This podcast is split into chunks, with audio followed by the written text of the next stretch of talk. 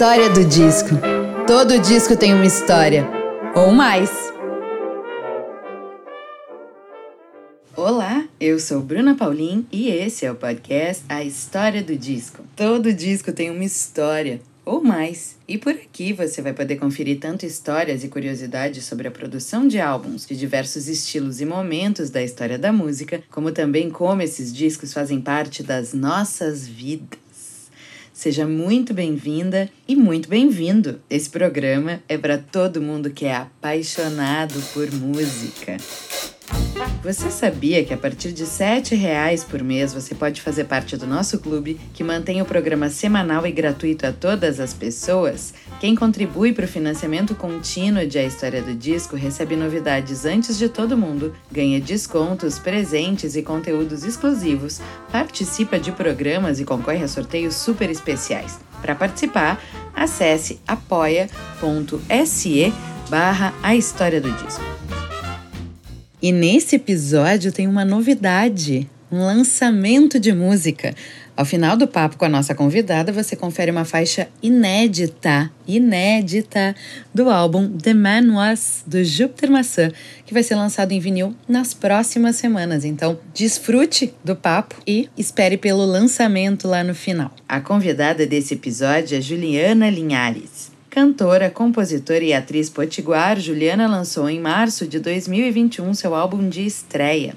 Intitulado Nordeste Ficção, o trabalho que tem direção artística de Marcos Preto e produção musical de Elísio Freitas, foi imaginado como um roteiro de teatro, um romance de autoficção e um docudrama cinematográfico. Em 11 faixas, o trabalho traz uma beleza e alegria irresistíveis, remetendo aos deliciosos LPs clássicos de Amelinha, Elba Ramalho, Cátia de França, Terezinha de Jesus e outros nomes da geração nordestina lançados na virada dos anos 1970 para os 1980.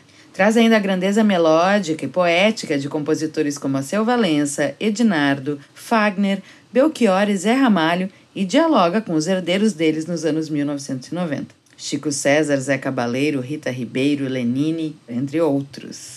Com canção inédita de Tom Zé cantada ao lado de Letrux, essa exclusivamente produzida por Pedro Carneiro Vovô Bebê, além de diversas parcerias de Juliana com Chico César, Zé Cabaleiro, Cristal, Moisés Marques, Posada, Maestrinho, Jéssica Caetano, entre outros, e uma releitura do hino nordestino Tareco e Mariola de Petrúcia Morim, o álbum que teve influência do livro A Invenção do Nordeste e Outras Artes de Durval Muniz de Albuquerque Jr., também abre espaço para questionamentos sobre os significados de ser nordestina hoje. Artista nascida em Natal, Juliana foi viver no Rio de Janeiro em 2010. Essa mudança deu a ela um lugar de observação privilegiado a respeito dos clichês com que o resto do país enxerga o Nordeste. A reação a esses estereótipos e também a compreensão deles foi material para a criação das canções.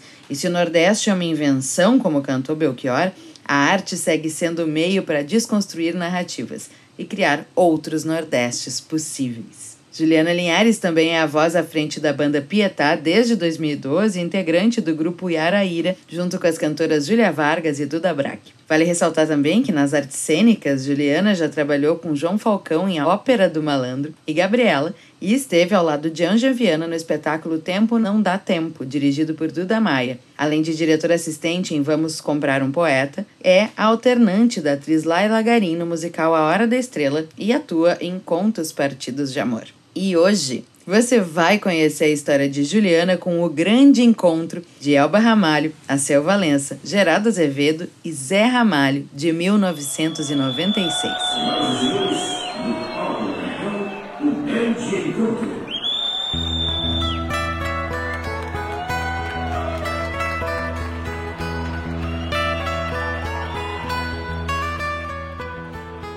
Era noite de 26 de janeiro de 1996 e Elba Ramalho percorria os arredores do ginásio Machadinho em Natal, Rio Grande do Norte.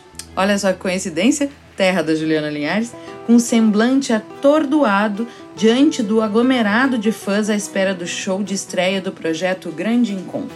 Ela, ao seu Valença, Zé Ramalho e Geraldo Azevedo subiriam juntos ao palco. Já vestida e maquiada, abandona o camarim a fim de localizar o primo Zé Ramalho, atrasado para o espetáculo, composto por canções de cada integrante do quarteto. Depois de 40 minutos, o quarteto subiu ao palco para o início de uma incrível jornada que foi registrada em disco ao vivo em julho do mesmo ano, no Canecão, no Rio de Janeiro. O projeto, que ainda rendeu outros álbuns, DVD, uma série de shows, ajudou a sacramentar o caráter nacional dos artistas nordestinos em uma época em que o axé e o sertanejo imperavam. Dois pernambucanos e dois paraibanos, com carreiras variando de 16 a 31 anos naquele momento, com um repertório recheado de sucessos, em formato acústico de voz e violão. A ideia da turnê e gravação nasceu bem antes daquele show em Machadinho, em Natal. Foi gestada em Feira de Santana, na Bahia, uma conversa entre empresários. A seleção das músicas foi tão natural que não levou muito tempo na construção do setlist. Ao longo da turnê, não havia ensaios, apenas passagem de som. Algumas músicas que a gente cantava junto, demos até umas passadas no camarim mesmo, mas o resto já era do nosso costume. A gente teve pouco ensaio. Acreditávamos muito na ligação que tínhamos, relembra Geraldo Azevedo em entrevista para o Diário de Pernambuco. A grandeza estava na simplicidade e na força de cada um individualmente. Quando juntava, era explosão. O projeto fortaleceu essas quatro carreiras. Era um momento único de sincronicidade. Artistas no momento certo do reconhecimento de suas carreiras, com músicas veneradas pelo público. Naquele palco, Alceu, Elba, Geraldo e Zé representavam simultaneamente a força da amizade, a bagagem do povo nordestino e apresentavam diversas composições representativas junto ao público brasileiro. Para eles, o grande encontro já acontecia há muitos anos, mas dessa vez existia um diferencial: a plateia. E foi em meio a improvisos e à espontaneidade do ao vivo que os artistas envolveram e foram envolvidos pelo público do espetáculo.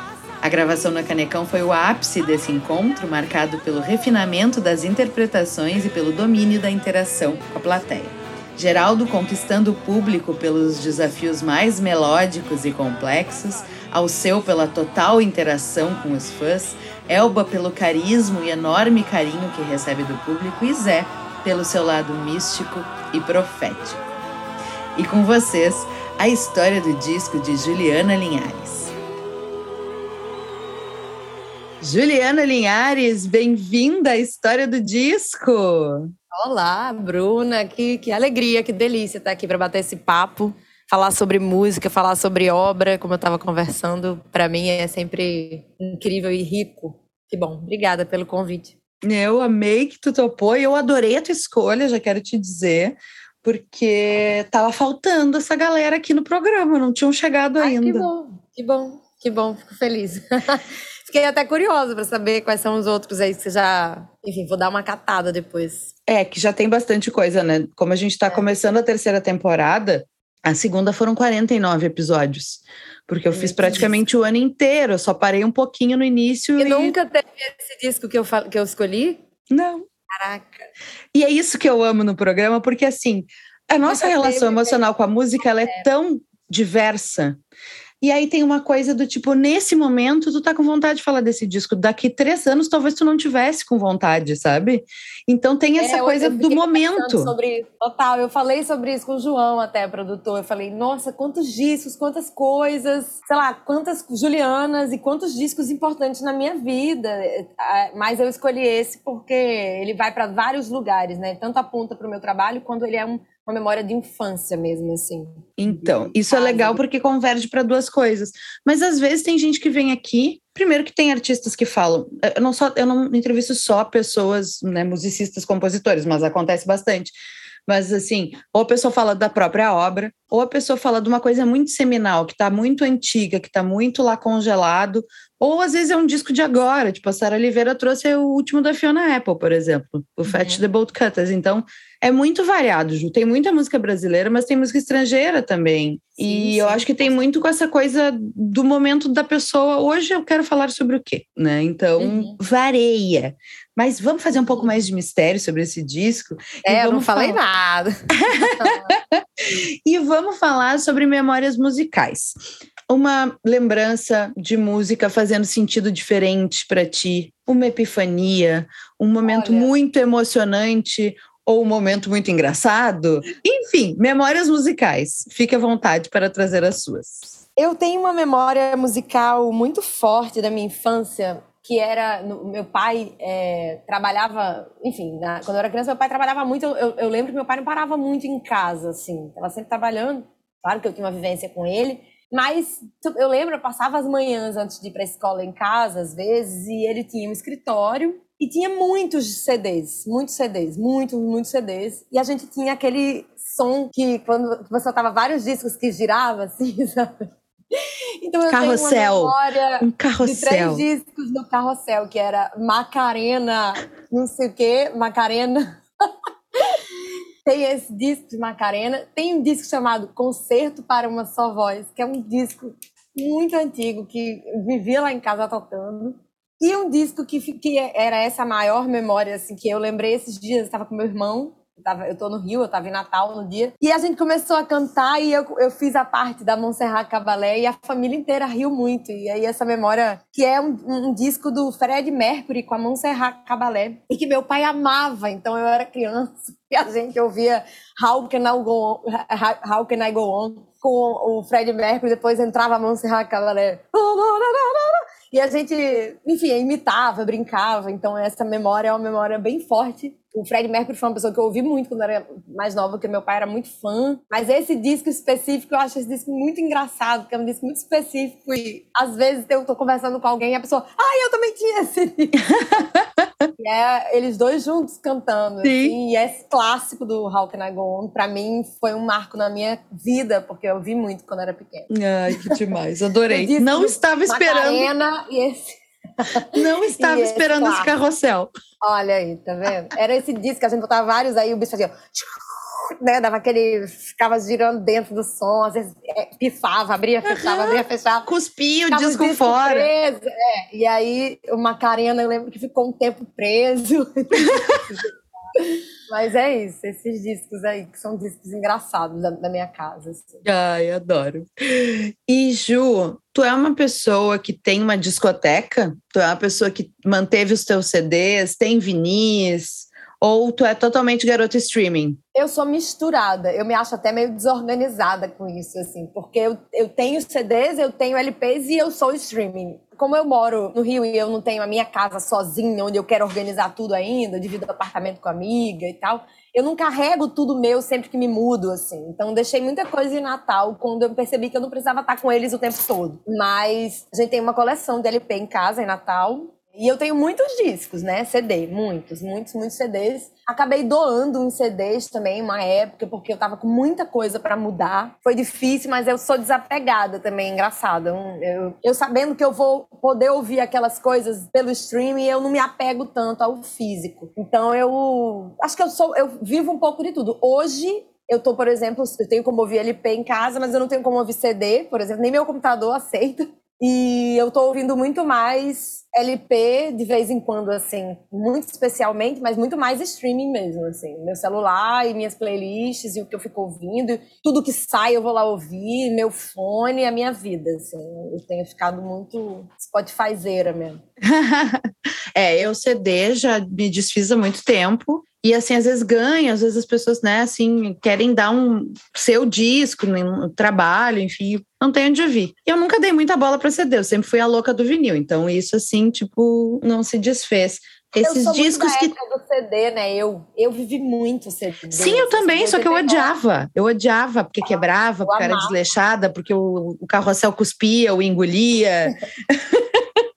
eu definitivamente, assim, tipo, tudo que eu construí de discoteca na adolescência, por exemplo, agora eu tô comprando em vinil. É, isso é incrível também. Eu também tô um pouco com esse projeto e às vezes eu fico achando também que daqui a pouco eu vou sentir falta de todos os CDs de que eu me desfiz, sabe? Assim, CDs mesmo, porque vira um clássico, né? Um dia desse eu tava vendo uma, uma, uma, boneca amarela que tem um canal no, no Instagram que fez um negócio do cringe, que virou um sucesso. Uhum. E ela fala do disco do Rouge, que tinha glitter na capa. E é muito boa essa referência, porque eu tinha esse disco também, do Rouge com glitter na capa. Então, tem um CD, né, que fica. A gente, ontem eu falando com as meninas aqui que moram comigo, eu falei, ai, vou falar de um disco. Aí a gente ficou rindo, que eu lembrei do disco de Sandy Júnior, quatro estações, que em Natal só tinha uma estação, era verão o ano inteiro.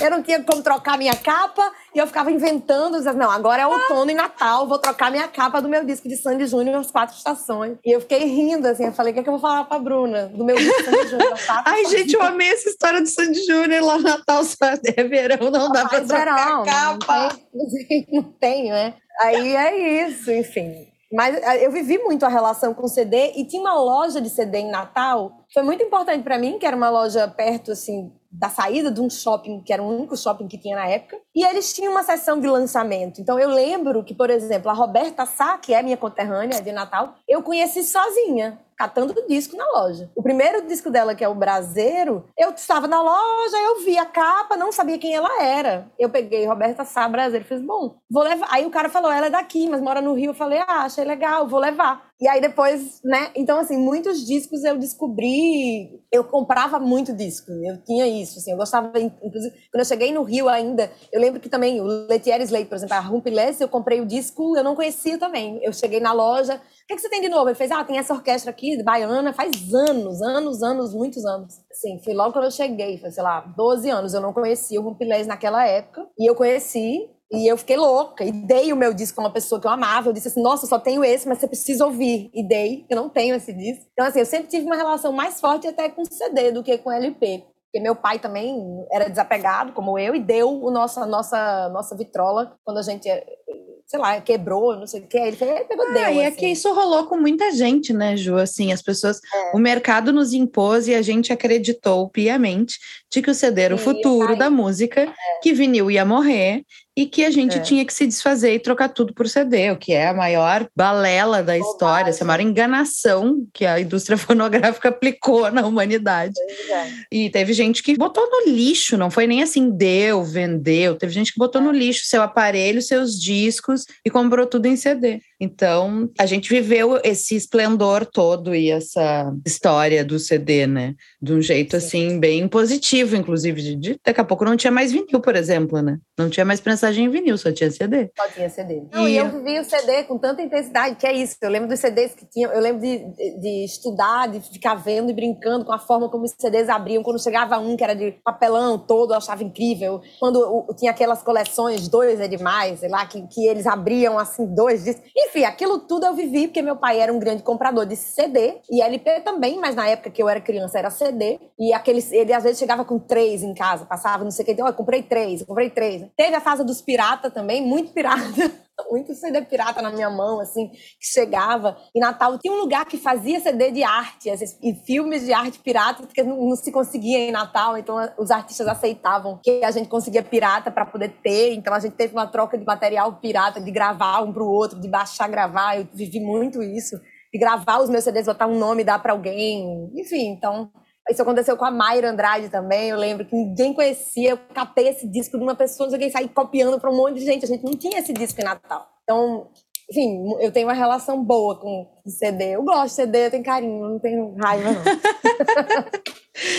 Mas tu falou uma coisa muito legal, que é a loja, que independente se for o CD ou se for o vinil, o é. programa ir a loja de disco e garimpar e pesquisar e descobrir coisas é um dos jeitos mais, na minha opinião, um dos jeitos mais maravilhosos de conhecer música descobrir, exatamente. Porque tu, tu é escolhido pelo disco, o disco te encontra acima de qualquer coisa. Então, isso é sensacional. Tipo, eu não sei o que é isso aqui, mas eu vou levar, vou me arriscar. Não nada de uma coleção da Putumayo, lembra? Músicas da Turquia, músicas não sei de onde. Pois eu tinha vários, eu amava ficar ouvindo aquilo, botava música da Turquia, ficava lá ouvindo. Então, eu sempre gostei mesmo, assim, é uma... E eu gostava de conversar com o dono da loja, dizer, o que, é que você tem de novo, né? Óbvio. Sempre a pessoa, quando sempre você tinha bons encontros assim com as pessoas que estão interessadas em música, né? Assim, que falava, olha, você viu que você é interessado, ah, tem esse disco aqui que chegou, isso aqui você vai gostar. E assim, eu descobri muita coisa mesmo. Com certeza, um dos uma das melhores maneiras. Mas vinil, o que, que tem de vinil aí? O que, que tu tá ouvindo em vinil? Porque eu sempre fico curiosa, sempre quero saber.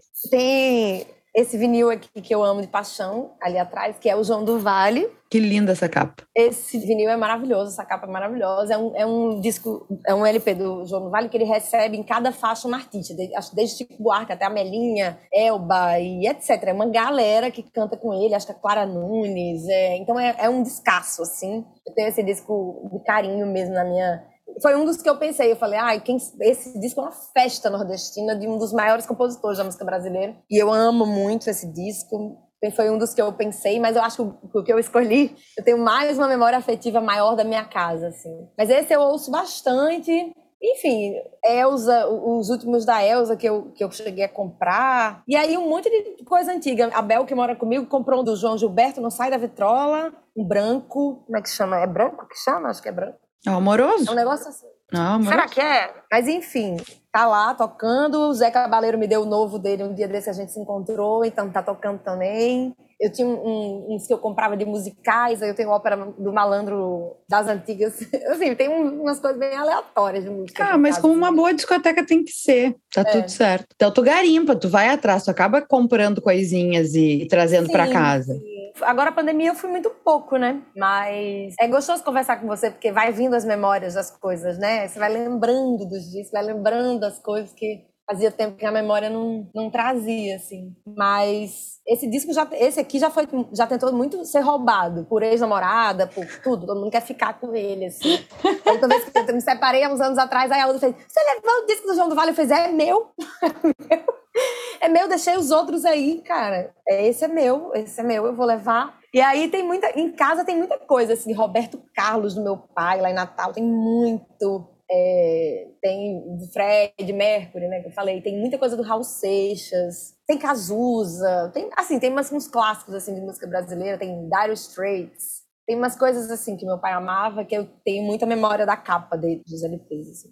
Ai, que demais. Mas bem variado mesmo. Ju, na plataforma de streaming, tu é uma pessoa shuffle ou tu é uma pessoa álbum? Eu sou bem álbum, mas eu tenho ficado influenciada também. Esses dias eu tava com a namorada também no carro. Aí a gente, ah, eu ouvi uma, aí outra ouviu outra, não ouvi uma, outra, outra ouviu outra. Aí a gente começou a ouvir a Socorro Lira, se você conhece, que é uma paraibana maravilhosa. Não. É, incrível, tem que conhecer. Tem um disco dela que é muito bom, esse, o, o, o último disco dela. Aí eu botei a primeira, aí botei a última, eu falei, vamos ouvir inteiro? Aí ela, a gente ficou, aí começamos a ouvir o disco todo. Ela fez, nossa, como é bom ouvir um álbum todo. Eu gosto muito de ouvir álbum. Eu normalmente, quando eu vou ouvir a pessoa, ouço o álbum inteiro. Gosto mais. Gosto mais. Mas, como as pessoas agora estão lançando singles, eu acabo ouvindo também nesse, ah. nesse formato. Vou ouvir isso, ouço aquilo. Ou... Mas eu sempre volto para ouvir as coisas que eu gosto em termos de disco ou EP. Ouço mais de uma vez. Ouço em ordem, respeito a escolha do artista. É. Gosto. Depois, depois que a pessoa faz igual. o seu próprio disco, ela talvez comece a respeitar mais a ordem que sugerem para ela. Nossa, mas é isso. Eu fiz, o, eu fiz os dois do Pietá, quando eu fiz, lancei dois discos com o Pietá, que eu sou vocalista da banda. E eu sempre tive muito cuidado com a dramaturgia, a gente sempre pensou muito, até o tempo entre uma música e outra, né? Você escolhe se é um segundo, se não é, se a música vem colada, se respira. A gente não, essa aqui. Tem... Então, a gente sempre teve um trabalho, um carinho muito grande para facilitar a experiência da pessoa, né? Para ser mais rica. Então eu, eu gosto de ouvir álbum, assim, sequência. Tenho saudade, assim, de ter mais álbuns mesmo inteiros, assim, pra ouvir. Então vamos falar de disco. Acho que agora chegou o momento. Oba! Conta pra gente que disco é esse e por que esse disco? Ó, eu escolhi. Tan, tan, tan, tan. Agora, com vocês, no palco do Canecão, o grande encontro. Tum, tum, né? Eu escolhi o Grande Encontro, volume 1. Eu acho que são muitos cruzamentos. Um é no palco do Canecão, né? O Grande Encontro no palco do Canecão. Eu acho que esse disco é um momento histórico da música nordestina, assim é um grande assim é, romper de fronteira assim um rompimento de fronteira mesmo assim são quatro artistas do nordeste nordeste a nordeste que é Paraíba e Pernambuco não é Bahia né assim eu poderia tentar falar de muitos discos maravilhosos da Bahia mas realmente eu, eu pensei nisso politicamente também assim, ah vou escolher um disco que pensei em falar de um disco de Cristal que é uma cantora de Natal que é um, uma, um, ela juntou coco assim que é uma coisa muito do Rio Grande do Norte e que eu escutei muito Mas em termos nacionais, assim, quando eu falei também para as meninas ontem, escolhi o grande encontro, todas falaram: Nossa, nossa, eu amo esse disco, nossa, eu amo. E, não, e elas são uma de Minas, outra do Rio, né? Nossa, eu sei todas, aí começaram a cantar Sabiá. Então, você vê a força que esse disco teve, acho que dentro da música brasileira.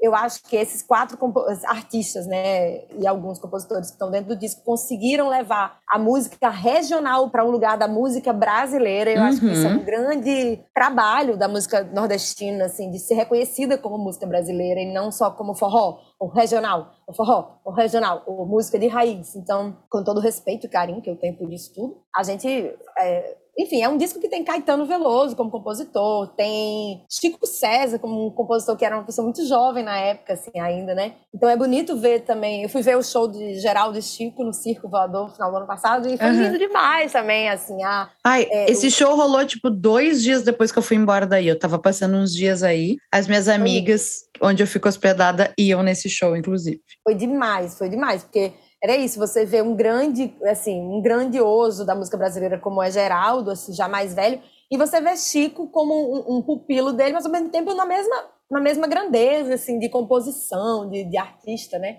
E ele falar que Geraldo ajudou muito a carreira dele, Geraldo falar que quando o Chico lançou o primeiro disco, ele pegou, saiu distribuindo. E aí é bonito no Grande Encontro ter canção de Chico também, Eu acho que é o paraibano ali que também tem, tem um elo com a Elba. Então, é, aí tem uma coisa muito forte, que na minha casa, meu pai era muito fã de Zé Ramalho, muito fã de Zé Ramalho, então a gente tinha todos os discos de Zé Ramalho, Zé Ramalho eu talvez tenha ouvido mais do que quase os outros todos. Eu conheço talvez mais a obra de Zé, por exemplo, do que a de, de Alceu.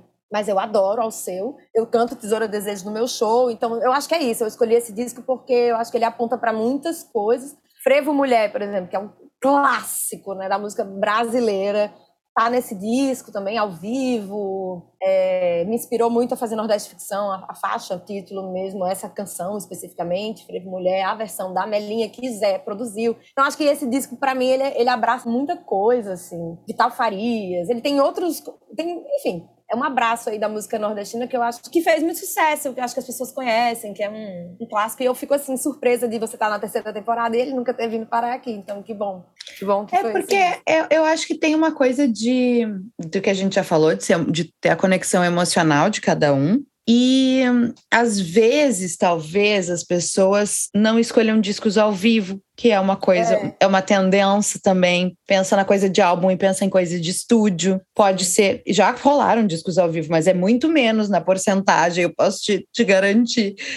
Enfim, e, o que eu, e o que eu mais amo no programa é isso, não tem fim, porque como na música não tem fim, a gente pode ouvir uma música diferente ou um disco diferente por dia na vida, a gente não precisa repetir se a gente não quiser. Tem essa sorte de assim, sempre vai ter um disco para se falar e para se conversar no programa. Mas é fato, assim, as pessoas acabam indo talvez para outros cânones ou outras conexões, e eu fiquei muito feliz mesmo com a tua escolha de trazer algo que Primeiro que porque não tinha rolado, e eu acho que isso é sempre legal. Eu evito repetir discos no programa, né? Uhum. Mas mais do que isso, de trazer algo que ainda não tinha rolado tanto. Uma turma que ainda não tinha aparecido, um som que ainda não tinha aparecido. Ah, uh, Ju, o que eu queria saber de ti é o seguinte: tu tem memória de quando tu escuta esse álbum pela primeira vez? Eu acho que é isso. Eu acho que é tipo assim: esse álbum é de 96, né? Eu tinha seis, sete anos. Então, eu acho que eu ouvi por aí. tipo assim, assim que saiu. Na minha casa era hino. Então, eu lembro muito disso, de, de meu pai chegar com esse disco, da gente ouvir nesse som, né? Ouvir na, no escritório dele, que tinha as caixinhas de som mesmo. E eu lembro também de, rapidamente, eu acho que todas as canções eu já sabia cantar, eu já conhecia. Meu pai cantava, meu irmão cantava, minha mãe cantava. A todo mundo do Psyu era aquele coro de Psyu, Psyu, Psyu dentro de casa, assim, era um é, eu, eu, acho que eu ouvi esse disco muito novo, assim. Eu tenho essa memória de, de é uma construção de ouvido mesmo. E passei muitos anos sem entender também que aquilo era tão rico, porque para mim era comum, era, era, né, assim, quando eu vim, é isso, é chegar aqui, ninguém ter escolhido e eu penso, nossa, era tão comum para mim que eu nem me dava tanto valor, assim para mim era. E, enfim, mas é muito antiga a minha memória com esse disco. Oh, e é um encontro muito de dessas quatro imensas figuras, né? Cada um a sua maneira e a sua representatividade de se reunir. E essa reunião continuar depois de tanto tempo, porque tem outras versões tem de grande encontro, eles continuam fazendo é. shows. E agora eles voltaram, mas o Zé, que eu amo, né? não tá no show. É só Elba, Alceu e Geraldo. Zé não tá, eu não sei porquê. Mas ele não fez essa última turnê do, do Grande Encontro, nem vai fazer, né? Parece. Mas eles têm outros volumes. Eu escolhi o volume 1 porque é o volume 1. E é emblemático mesmo. As canções, Dia Branco. Enfim, é isso. São realmente é um apanhado ali da obra deles, um momento de carreira dos quatro muito especial, que vira um clássico da música brasileira que reúne essa turma, assim como outras turmas, os Novos Baianos, os Doces Bárbaros, o pessoal do Ceará, e tem esse grande encontro que também reúne uma turma, né? Eu gosto desse negócio de turma. Esse baita encontro, como a gente diria aqui no Rio Grande do Sul, vindo para o outro extremo do mapa. O baita encontro. O baita encontro. Um, eu adoro escutar o disco antes do papo, assim, me, me embriagar da obra para estar tá bem no clima. E assim, eu lembro de ter escutado muitas dessas músicas, conheço grandíssima parte delas, mas o disco em si eu não lembro de ter escutado esse disco nessa ordem desse jeito. Então foi muito divertido para mim. Eu adoro quando isso acontece, porque acontece ainda bem discos que eu não tenho familiaridade, eu fico feliz. Claro que assim, 90% do que tem aqui já ouvi muito, provavelmente ouvi essas versões também, mas não tinha parado para escutar essa obra corrida. E aí uma das minhas surpresas mais deliciosas foi Jacarepaguá Blues, porque eu não estava esperando. É. E, eu, e eu me diverti muito no Rio de Janeiro, né? Como é para a canção que está sendo cantada, assim, sobre o nordestino lidando com isso tudo, né? Eu queria que tu falasse um pouquinho sobre faixas preferidas, se tu consegue elencá-las, obviamente, assim. Caraca, eu acho difícil, mas eu acho que Tesoura do Desejo é uma das minhas preferidas. Que é muito linda. Que realmente é uma música que eu, ai, me identifico muito. Você atravessando aquela rua vestida de negro e eu te esperando em frente a um certo bar Leblon. Você se aproximando e eu morrendo de medo. Ali bem mesmo em frente a um certo bar Leblon.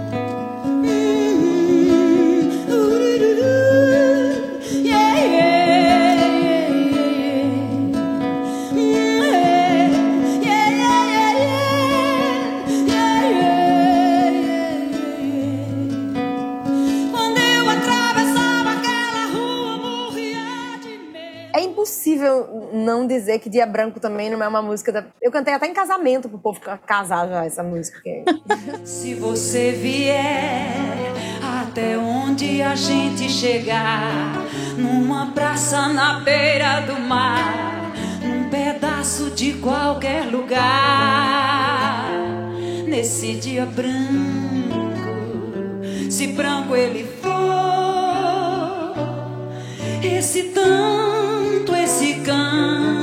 de amor. Conte-me mais sobre isso, quero saber. A gente pode contratar Juliana Linhares para cantar em casamentos, é isso? Não, já vivi isso com pessoas muito queridas, ou na época do Pietá, alguns fãs. Já rolou, assim, convites assim, de pessoas, mas eu não gosto, porque eu fico muito emocionada. Eu não gosto de cantar em casamento, porque você estraga a noite da pessoa, porque você chora, sei lá, não, canta mal. Eu não, eu não acho bom, eu não gosto mais. Eu eu, não faço. Mas eu já cantei dia branco pra noiva casar, mais de uma vez. É... mas assim, eu, ai, sei lá, difícil para mim escolher, mas eu acho que eu gosto muito de todas. Eu, eu acho que Talismã, uma música, por exemplo, que eu adoro, que me inspirou a compor uma canção do meu disco, Armadilha. Então, talismã é muito importante, é muito forte para mim. Diana me dê um talismã, um talismã, viajar.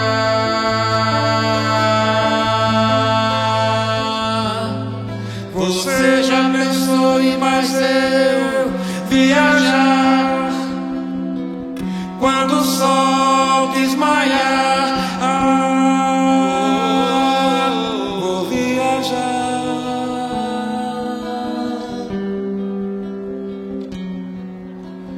Olha essa sombra, esse rastro de mim. Chão de Giz é uma música que é isso, vinha da obra do Zé e eu acho muito foda. E é um classicão da MPB, Chão de Giz é... É.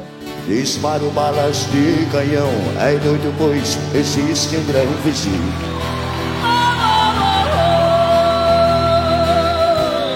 Há tantas violentas velhas sem um colibri.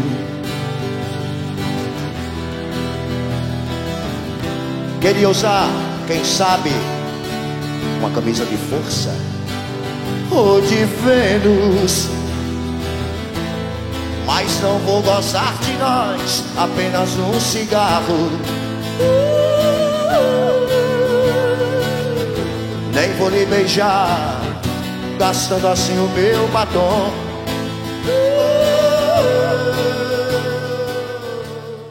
Mas é isso, eu gosto de todas. É difícil escolher. Não tem mas é- problema. Às vezes é um tipo de disco de cantar de cabo a rabo e de dizer gosto de todas, é difícil escolher sim. Não sofra, não. Mas é que às vezes as pessoas têm aquela preferidona, ou assim, isso que tu trouxe, tipo, ah, já Esse cantei muito dia branco em casamento. É, legal esse É, tipo de. Mas eu acho que a preferida, preferida, é difícil dizer. Tá, mas não sofre com isso, porque não é essa questão, é mais comentar faixas que tu é tem das alguma coisa. É, acho que Tesoura do Desejo, pelo que ela diz, a poesia, a poética mesmo de Alceu nessa canção, a divisão com Elba, o grave, o agudo, eu gosto muito. Gosto de fazer versões dessa música cantando, gravei ela nos shows ao vivo, então eu tenho, gosto muito. O Chão de Giz é- eu também amo muito.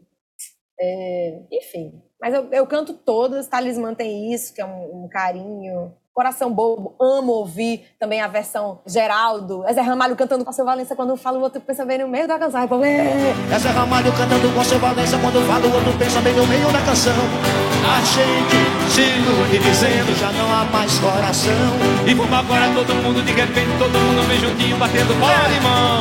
A gente se ilude dizendo Já não há mais coração Enfim, não tem. é, Eu amo esse disco, eu acho tudo. Gosto de tudo. Tu chegou a assisti-los já ao vivo, os quatro? Eu, quando eu era pequena, eu, eu vi os separados, assim. Os quatro juntos eu nunca vi. Eu não cheguei a ver. Eu não morava aqui, show, não tinha esse show Natal.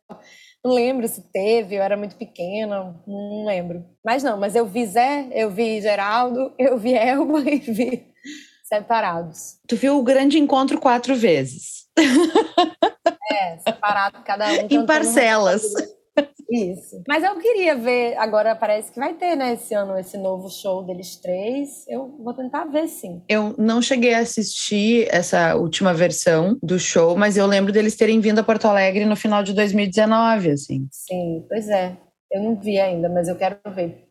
Eu não consegui. E eu acho assim, tem uma coisa também, né, que claro, são esses três caras e Elba, que pra mim é realmente uma das maiores vozes da música brasileira e da música nordestina e uma das vozes mais importantes no sentido do, que, do, do quanto ela cresceu no país, né, do que ela conseguiu, assim. Porque era muito raro uma, uma voz nordestina como a dela ser considerada uma das maiores vozes da música brasileira. Então eu acho a Elba realmente um feito, né, na música, assim. E, e ela é a cantora desse disco também. Sim, e a figura, a figura feminina, né? A representatividade ali. Sim, uns agudos absurdos, negócio de outro mundo. É, Ela, ela é muito incrível.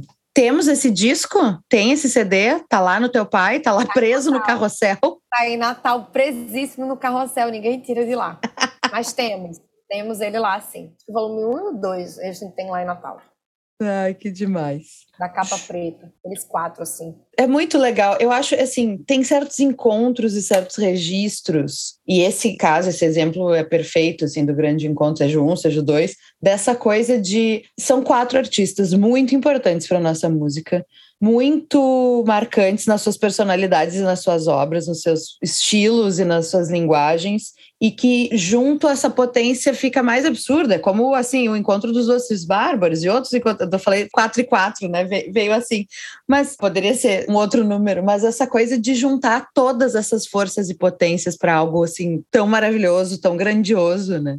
Isso é muito lindo, assim, esse porque também é- poderiam dizer assim, não tô afim, não me interessa me juntar com as pessoas, tenho a minha carreira, tenho o meu rolê, e, né? Tem uma coisa mais importante do que isso, que é a amizade e a vontade de estar junto também. Zé e Elba são primos, né? Tem isso também. Tem isso Zé também, tem, Ramalho tem família metida no meio. Tem família metida no meio. E eles já, é isso, eles todos en- entre si já tinham, ah, já compunham juntos, né? Então acho que na hora que chega o grande encontro já estão muito afinados, assim. E as divisões de voz, as aberturas, talismã mesmo, é a coisa mais linda do mundo, eles cantando junto, é muito bonito, assim, caraca. E depois vem o Bicho de Sete Cabeças, que acho que não tá nesse disco, mas acho que tá no outro, que é uma coisa de outro mundo também, eles cantando junto. Enfim, eu também adoro, podia estar aí nesse disco, porque eu adoro essa música, Bicho de Sete Cabeças. É, acho que não, acho que essa não tá. É, não tá. Não. Esse acho que não. E é imenso, inclusive, porque assim, É um show, né? É, o show. Sensacional. Ju, então, já que tu já usou o gancho de que uma dessas canções te inspirou a compor, inclusive, vamos falar de Nordeste Ficção. Oba. Conta um pouquinho pra gente sobre o álbum, como é que foi desenvolver esse projeto em primeiro lugar, né? Foi lançado ano passado. Um projeto belíssimo, inclusive, parabéns. E queria te ouvir um pouquinho sobre ele. É, Nordeste Ficção, eu já estava muito tempo querendo fazer um disco solo, entre aspas, né? Entre muitas aspas. Um disco meu, assim. É, e eu ficava sempre buscando o que que, o que, que seria, assim, em termos... Ah, já um, um trabalho de construção de obra mesmo, com Pietá, que eu valorizo muito. Eu fiz um projeto de Araíra com a Duda Braque, com a Júlia Vargas, Duda que é daí, cantando várias músicas também, diversas, de diversos compositores da música brasileira, contemporâneos ou não. E, e, e vivia várias... Mas eu fazia, nossa, na hora que eu fazer um disco meu, ele tem que fazer algum sentido sei lá, politicamente falando, assim, o que, que eu quero dizer com isso? Para que, que isso serve? E aí eu conheci a, o livro da Invenção do Nordeste, vi a peça sobre sobre o livro, fiquei muito mexida. Falei, caraca, eu acho que a minha voz ela pode dar conta de falar sobre isso. Eu posso usar a minha voz, o meu lugar de fala desse nordestino, que, que saiu do Nordeste, que está no Rio de Janeiro, que entende é, o, a importância que é esse palco do canecão, sabe? Assim, para essas pessoas que muitas vezes foram subjugadas, tiveram seus trabalhos, enfim, várias pessoas não chegaram ali, né? Assim, não chegam até hoje nesse, nesse ali que está fechado ainda, mas que nesse lugar, né, de, de destaque dentro do, do, do, Sudeste. Então, eu quis falar sobre a música nordestina e quando eu falo isso também do, do, grande encontro, que é eles conseguiram tirar esse lugar do regional para o lugar pra, e, e, indicar um caminho para a música brasileira no trabalho deles. Então, acho isso importante e queria fazer isso com o Nordeste Ficção, dizer assim, ah, eu vou lembrar das pessoas que isso existe, que esse preconceito ainda existe, que ainda é e muito, infelizmente,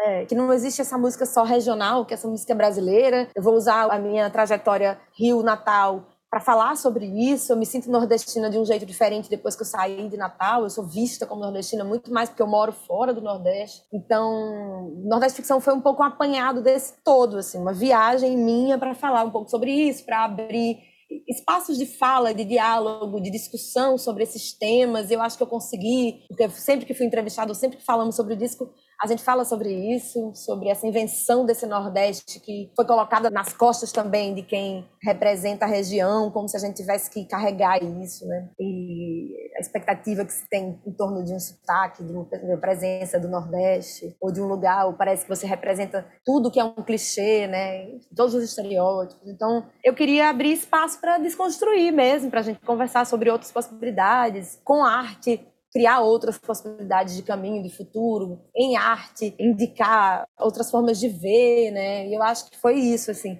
Mas dentro disso, não queria que falasse só sobre esse tema, queria que os temas fossem diversos e que a música conseguisse, pela música, fazer que seu ouvido entender a riqueza da coisa, né? Então quis fazer um disco muito múltiplo, cada faixa tem um monte de gente, de lugares diferentes, foi gravado tudo à distância, então isso facilitou ter muita gente diferente mesmo. Tem mestrinho, tem sanfona, mas tem guitarra, mas tem, sabe, tem tudo no, no disco. E acho que é isso, assim. E muitos temas, e compositores diferentes, e canções, tem tons Zé, uma música antiga do Tom Zé. Pois tem... era, eu queria saber sobre isso. Como se chegou nessa música? O Marcos Preto, que faz a direção artística do disco, ele fez um, um disco com Tom Zé, o Vira-Lata na Via Láctea, e quando eles fizeram o disco, eles acharam essa gravação num rolo de fita de 72. E aí eles falaram, vamos gravar. Só que o Tom Zé não quis gravar com a letra original. Aí ele fez uma nova letra, que é a Geração Y. E ele gravou. E aí, quando eu fui fazer o disco, o Marcos fez, eu lembrei de uma coisa aqui, que é a versão original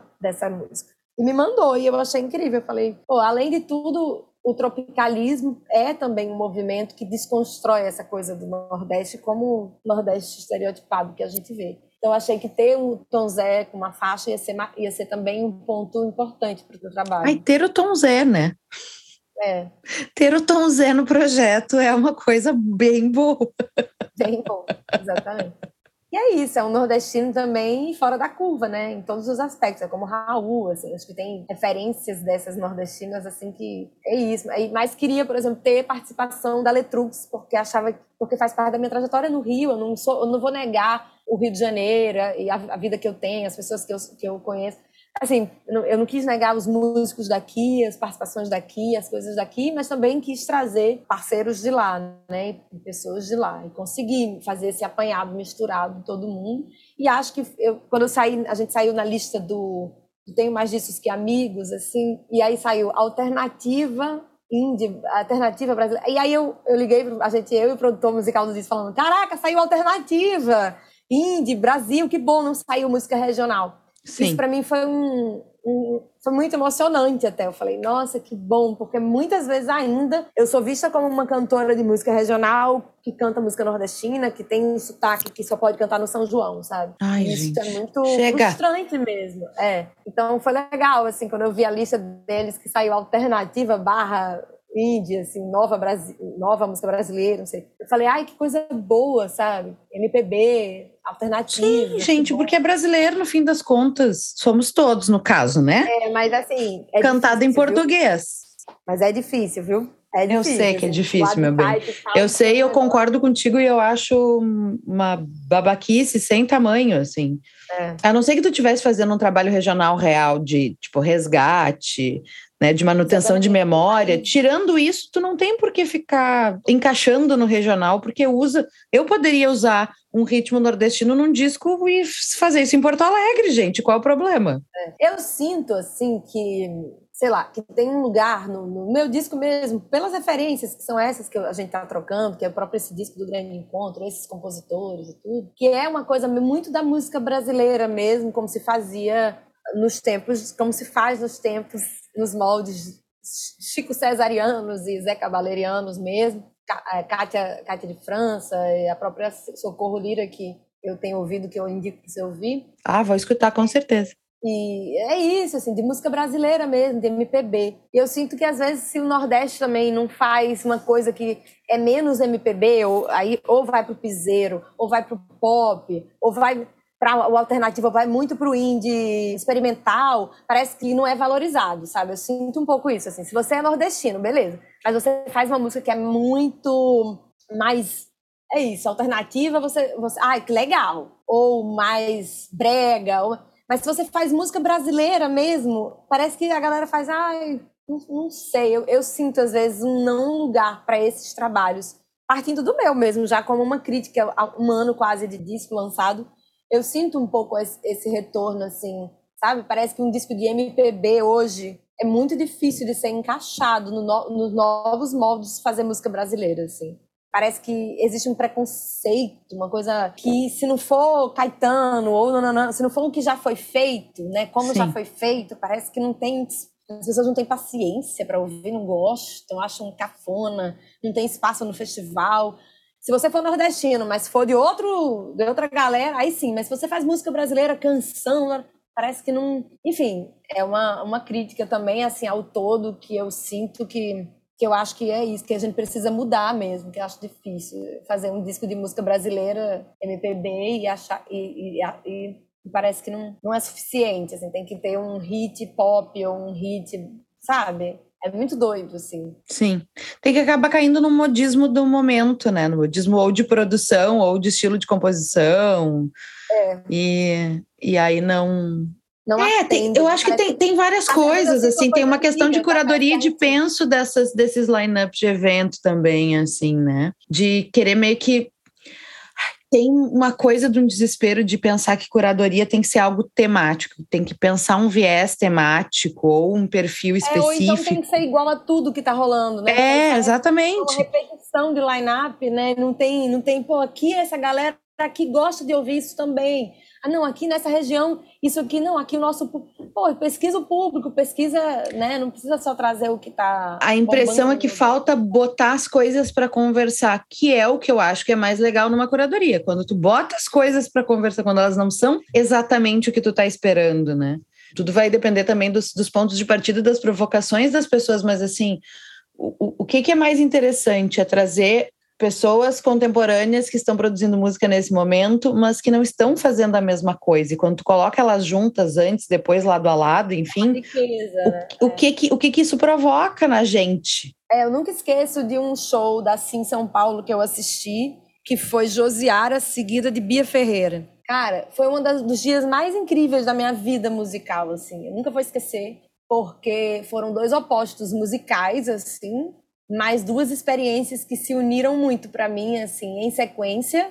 A gente viu 20 minutos, assim são 20 minutos. Aí foram 20 minutos de Josiara, 5 minutos de respiro, entrou Bia, e, e foi tipo assim, mágico, forte, foi de um lugar para outro muito rápido e ao mesmo tempo sabe? Essas coisas mesmo, você vê dois lugares completamente diferentes de música, de fala musical, que eu quero dizer, né? Assim, do que, que fala, de que música fala através delas, assim. E foi tão legal, eu nunca vou esquecer que foi, eu fiquei muito emocionada. Então eu sinto falta mesmo desses cruzamentos, assim. Não que não haja, acho que há. Mas eu, nesse lugar da música que eu faço, por exemplo, a gente está precisando cavar esses espaços, assim. Eu sinto que Parece a sensação que eu tenho é que eu, porque eu faço um disco que tem participação do Zeca ou do Chico, que tem esses, essa referência dos Frevo Mulher ou dessa galera, parece que eles me veem como uma pessoa do regional e antiga. Sim, Isso é muito te bom. colocando numa caixa, porque nem te ouviram para entender, né? Por exemplo, daqui a pouco tem, tem, tem essa, essa coisa, né? Ju, tu estava falando que o processo foi todo à distância, né? Como é que foi isso para ti, assim? Porque a gente sabe, também tem uma coisa de, de, de, um, de um outro, uma outra coisa que eu, que eu gostaria de te ouvir, porque teu trabalho não fica limitado só à música, tu é uma artista da performance, as artes cênicas também estão contigo, né? Sim. E são, são linguagens, as duas, extremamente coletivas e da presença, né? Música a gente até consegue fazer mais coisa à distância, mas igual a presença faz diferença, a gente sabe disso, assim. É. Como foi a construção desse projeto à distância? Te surpreendeu de alguma maneira? Teve algo que tu não imaginava que pudesse ser tão positivo? Ou foi só desafiador mesmo e foi isso? Não, foi bem positivo, na verdade, assim. Eu acho que eu senti falta muito de poder encontrar as pessoas, de eu gosto do processo, eu sou muito do teatro, então de poder encontrar, ver a cara das pessoas, conversar, fazer um lanche, né? É, tá junto mesmo, ouvindo, criando, repetindo, participando da, da, da coisa. Mas, por outro lado, tem duas coisas, que é ter sido feito na pandemia, que por um lado é difícil, e por outro segura uma onda, porque se você não está fazendo nada também tão legal na pandemia, você fica deprimido. Então, Nossa, bom, esse programa muito... surgiu por conta da pandemia. É, eu fiquei muito desanimada e aí eu falei, bom, eu faço alguma coisa por mim, assim, para me colocar em movimento. Eu sou uma pessoa que gosta de estar em movimento, gosta de estar fazendo as coisas. E aí isso foi, então, então foi, foi bom para mim, sabe? Foi importante. Eu, eu, eu criei uma rotina de trabalho, eu produzi muita coisa em casa, né? Trabalhei muito de casa, mas todo dia eu tava ali fazendo contatos. E os contatos também é, na pandemia e na distância é, são legais porque a pessoa não precisa estar aqui, então você não precisa pagar uma passagem, ou ao mesmo tempo todo mundo se instrumentalizou um pouco, então a maioria da galera tinha home studio. Então eu consegui ter participação de gente que estava na Europa, nos Estados Unidos, sabe? É uma é... coisa que talvez tu não fosse pensar se não fosse pandemia, porque tem pessoa assim, tá longe, não dá. Não dá. E agora tá longe, tanto faz onde é que tá. Exatamente. Então isso para mim foi muito legal, porque aí Mestrinho gravou, tava na Bahia, a Lívia Matos gravou, tava na Bahia, o outro tava não sei aonde, um tava em São Paulo, mas todo mundo foi dando jeito de gravar, gravava no estúdio, outro no estúdio de um amigo, outro em casa. E quando vi, eu tinha uma galera que todo mundo disse sim, isso foi muito lindo também no disco, assim, eu recebi muito sim. Então foi tipo, você topa, topa, você topa, topa. Eu falei, caraca, Chico, e, e todo mundo que participou de alguma forma, e isso me segurou. A pandemia me deu ânimo, me deu alegria, assim. Então eu acho que tem esse, eu sou uma pessoa do palco, eu gosto do estúdio, eu gosto da vivência, mas nesse caso para mim foi positivo ter feito dessa maneira e eu sinto falta do calor, mas principalmente agora do calor dos shows mesmo. Sim. Fazer mais shows ao vivo, assim, que foram todos adiados.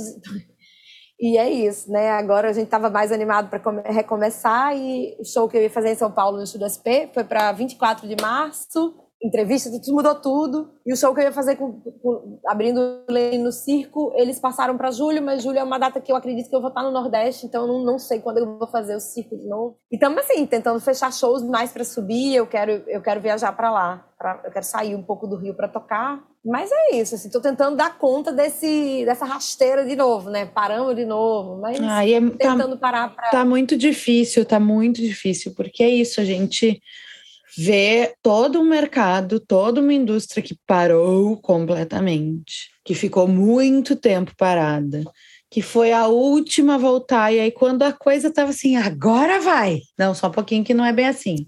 E aí esse dilema do cancela, não cancela, adia, não adia, É, é, é uma frustração, né? Aquela sensação de que não, agora que a gente ia ter o, Eu não sou a de celebridade fazer- dos 800 mil shows, então cada show pra mim é construção de carreira, é é abrir espaço pro próximo. E como eu sou uma artista muito do palco, eu acho que eu preciso ser vista no palco mesmo. Meu trabalho ele se completa no palco, então tá fazendo muita falta mesmo, porque não adianta só ouvir o disco, é outra outra coisa no ao vivo. Eu acho que ele cresce muito. Mas eu tô aí com, me organizando, aproveitando também pra estudar, pra encher a cabeça com outras coisas para estar pronta para esse momento. Espero que venha logo. Vai vir, sim. Queria também te ouvir um pouquinho sobre composição, porque sei que é uma coisa, pelo menos me parece um pouco mais recente Sim. para ti, né? A interpretação e a performance estavam antes na tua vida do que esse lado mais compositora. Tu é uma pessoa metódica, daquelas assim, todo dia eu tenho que sentar um pouquinho e, e fuçar no que eu tô fazendo, no que tá vindo, ou é assim, não, a musa chegou, baixou a musa, eu tenho que sair correndo, porque agora é a hora, não, não posso deixar para depois. Como é que é o teu processo de, eu acho de que eu tenho, construção? eu tenho fases, assim. Eu sou uma pessoa, mulher de fase, eu, sou- eu tenho fases. Eu tenho uma fase que eu tô mais com uma rotina mais organizada, por exemplo, como a, a produção toda do disco. No, no Nordeste Ficção foi bem assim. Eu todo dia parava para trabalhar, dizia, não, hoje eu vou sentar, hoje eu vou escrever um pouco, hoje eu vou tocar um pouco, eu vou ouvir coisas, aí eu, eu vivi um processo. Mas aí é uma fase que eu fico muito assim, daqui a pouco tem outra fase que eu fico totalmente desorganizada. Eu tava, ano passado, tava no meio do mar com os amigos, aí eu saí do mar e disse, eu preciso anotar um negócio. Acontece assim, ou eu fico muito tempo recebendo, eu recebi muito convite para compor depois do disco, e quase todos eu fiz, peraí, preciso de um tempo, assim, ai, que desespero deu, assim, também da expectativa, um monte de gente massa, dizendo, vamos fazer música junto, e eu assim, vamos, vamos sim. Eu falei, caraca, calma, peraí, eu preciso entender que compositora é essa. Mas ainda tô descobrindo. Eu acho que tem fases que eu tô. Agora, por exemplo, eu comecei de novo a fase diária, de querer estar estudando todo dia, de ler coisas que eu gosto para me inspirar e tentar escrever sobre elas. Tem alguns pedaços de música soltos aí que eu tô tentando organizar. Então, coisas que estavam meio desorganizadas do pós-disco, porque foi muita coisa, né? Aí tem disco novo, talvez, do Pietá aí, que a gente tá organizando. Então, tem canções novas minhas também pro Pietá e com os meninos pela primeira vez, assim, mais coisas minhas no disco. Então, é isso, assim. Mas tá rolando, tá rolando. Eu acho que eu, eu tô querendo me organizar mais nessa coisa do estudo diário mesmo, da canção, da escrita, da leitura, das inspirações todas para poder voltar a fazer as parcerias, principalmente, que, que me foram né, pedidas. Assim, ah, Sim, tem que aproveitar isso, exatamente. E tu é uma pessoa bem do coletivo, tem tanta participação bacana no teu projeto, gosto né? bastante, é. Então tem que. Josiara tem música, acho que ela gravou agora no disco, música nova nossa, tem algumas soltas. Então, assim, tem umas coisas, mas eu realmente agora tô nesse momento. Esse ano eu pensei, não, esse ano eu vou, vou começar, eu vou compor mais, eu vou trabalhar mais para isso, assim. Tô animada para isso. E o que que mais a gente pode falar de novidades ou de projetos que estão a caminho ou que estão em produção que tu queira dividir com a gente, né? Obviamente. Vai chegar aí o LP. Opa! Olha aí. Tenho interesse nesse evento. Tá vendo? Vai sair em breve, vai chegar. E aí é isso. Muito, a gente tá tentando fazer shows, circular com o show do Ficção, criar outras frentes. Até conversei muito com o João, com a produção essa semana, sobre criar um evento mais com a minha cara também, no Rio, que mexa um pouco com essa coisa das artes cênicas. Então a gente tá pensando umas coisas, mas querendo muito mesmo, na verdade, circular com o Nordeste Ficção, né? O disco tá fresco e precisando do palco mesmo, assim. Então, estou esperando muito por isso. Aí tá, trabalho como assistente de direção, faço umas coisas também, então tem essas coisas encaminhadas em paralelo. Não sei o que, é que vai acontecer, mas sempre tem umas surpresas. Atriz, Ai, mas- também sempre aparece um negócio. Pois é, não, eu adorei porque esta mulher canta, dança e representa, gente. É a própria. Dirige. Adoro dirigir, eu sou formada em direção de teatro, na E verdade. eu dirige, ainda tem isso. Tinha É. me esquecido dessa.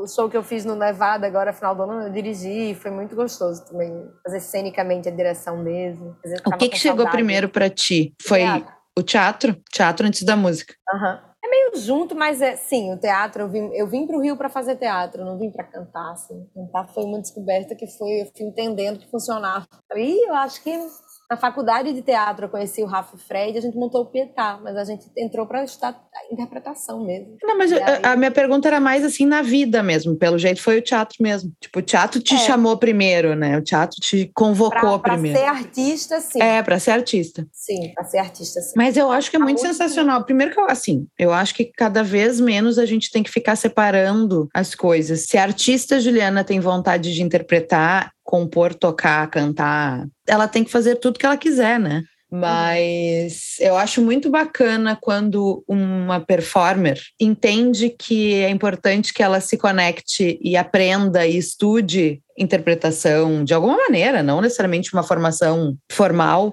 mas que eu acho que só vai agregar ao trabalho. Eu acho que eu acho muito gostoso assistir alguém que pensa nisso como artista. Eu também, eu também. Cara, o último show da Letrux, o Aos Prantos, que foi um show totalmente invadido pela pandemia, eu assisti agora em dezembro e é fantástico por causa disso. Assim, ela, nossa senhora, ela criou um, ela, ela conduz de uma forma, ela criou momentos, ela é genial, assim. Eu falei, nossa, eu saí de uma experiência de uma grande artista que sabe o que está fazendo, sabe? É muito legal, assim. Você vê que você não está ali só cantando todo um desenho de luz, tudo. É incrível, assim. A luz é linda. E o, o, o show é realmente muito legal. Até o finzinho, até o bis, o final tem detalhe, assim. É, é mas é isso, é pensar, é pensar essa, esse acontecimento como uma grande obra de arte que tem muitas, muitos detalhes que precisam ser pensados, e não simplesmente Total.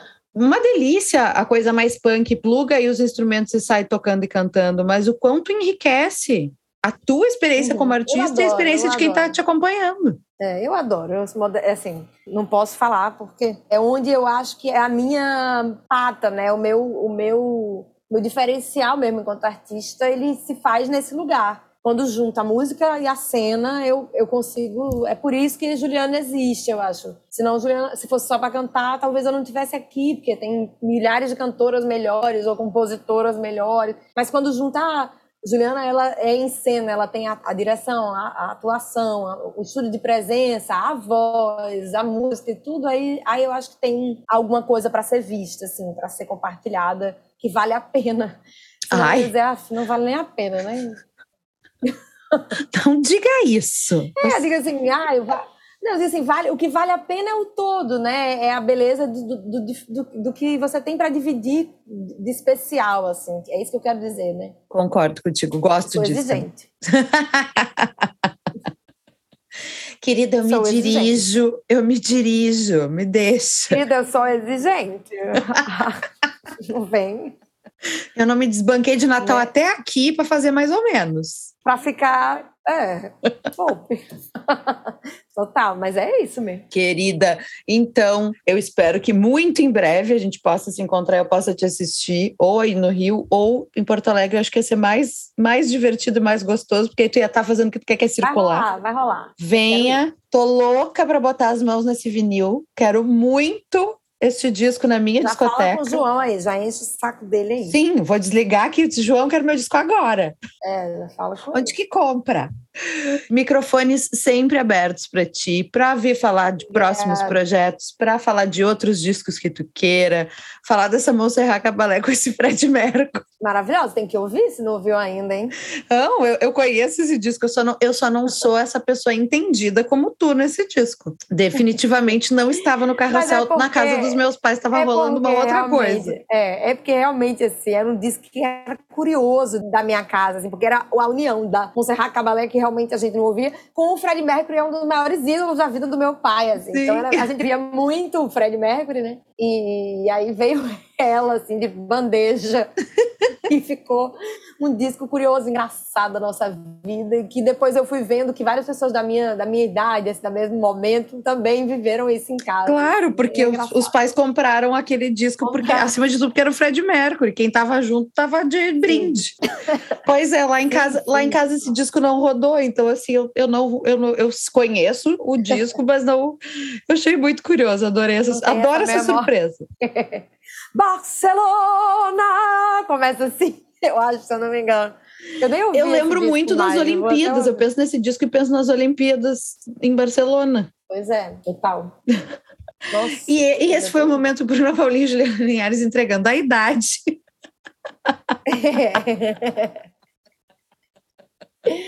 Não, somos jovens, de, jovens demais. Somos jovens. Nem, nem, mas, enfim, mas muito obrigada pelo convite, pelo espaço, pelo interesse. É, que bom poder ter espaço para falar dessa música também, para poder abrir esse coração, né, com todas as questões e, e, enfim, trocar sobre música é muito rico. Sempre ajuda a gente a despertar interesse, consciência sobre a vida, sobre as coisas e, e dá mais vontade mesmo de seguir fazendo, né? Então Obrigada. Ai, que bom, querida. Fico muito, muito feliz. De novo, microfones abertos. Espero te ter em breve aqui em Porto Alegre para a gente se encontrar presencialmente. João, Chego você já. está nos ouvindo, eu quero este vinil, João. e até uma próxima. Até, Bruna. Muito obrigada. Um beijo, sucesso aí com o programa sempre. Beijo, sucesso pra gente. Eu quero um banho de cheiro, eu quero um banho esse foi o oitavo episódio da terceira temporada de A História do Disco, mas antes de eu me despedir de vocês, fiquem agora com a música I Need Marriage, faixa que abre o disco de nove canções inéditas de Júpiter Maçã, do álbum The Man Was que será lançado em breve, nas próximas semanas, em vinil. O registro é de sessões de gravação improvisadas feitas em São Paulo no ano de 2013. As canções foram recuperadas e totalmente remasterizadas para esse lançamento pelo selo Por Nada e Para Nada, que conta com a produção do músico Egisto Dal Santo, que também produziu o clássico A Sétima Efervescência do Júpiter, de 96. Nas nove canções acústicas com claríssima influência de Bob Dylan, The Man Was precisou passar por um trabalho de recuperação e transformação do som por conta dessas gravações caseiras originais do Júpiter, tem uma tiragem limitada de 500 exemplares em vinil transparente de 180 gramas. E ele deve chegar às prateleiras nas próximas semanas, provavelmente finzinho de março, início de abril. Para quem quiser garantir o seu exemplar, entre em contato com a Stones Planet Records, uma apoiadora do projeto, e faça sua reserva pelo e-mail jupiter@stonesplanet.records.com. E agora, com exclusividade aqui na história do disco, I Need Marriage, de Júpiter Maçã.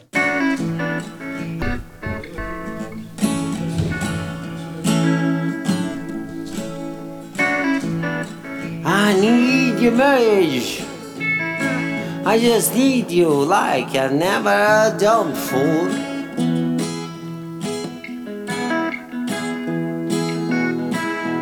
Well, I need your marriage. I never. Esse foi o oitavo episódio da terceira temporada de A História do Disco. O programa conta com parceria da Toca do Disco, editora Belas Letras e Cubo Play e tem roteiro, entrevista, produção e locução minhas, Bruna Paulin, edição de Nicole Demeneg, Anico, arte de Libra e vinheta de Augusto Stern e Fernando Efron. Para saber mais sobre o projeto, acesse o nosso perfil no Instagram, A História do Disco, e não esqueça de seguir e avaliar o programa na sua plataforma de streaming favorita. E, claro, conferir a nossa campanha de financiamento contínuo em apoia.se barra A História do Disco. E até semana que vem. dance about of you.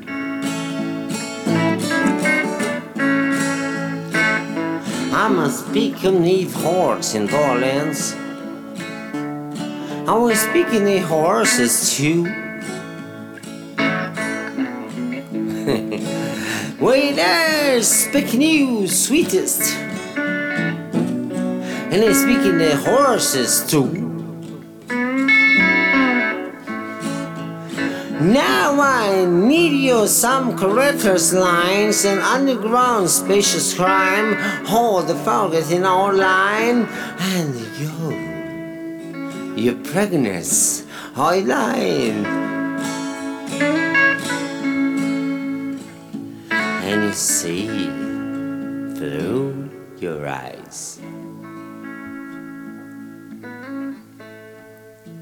I'm dead. I'm dead. For the first time. I'm a man. You understand? That is me life.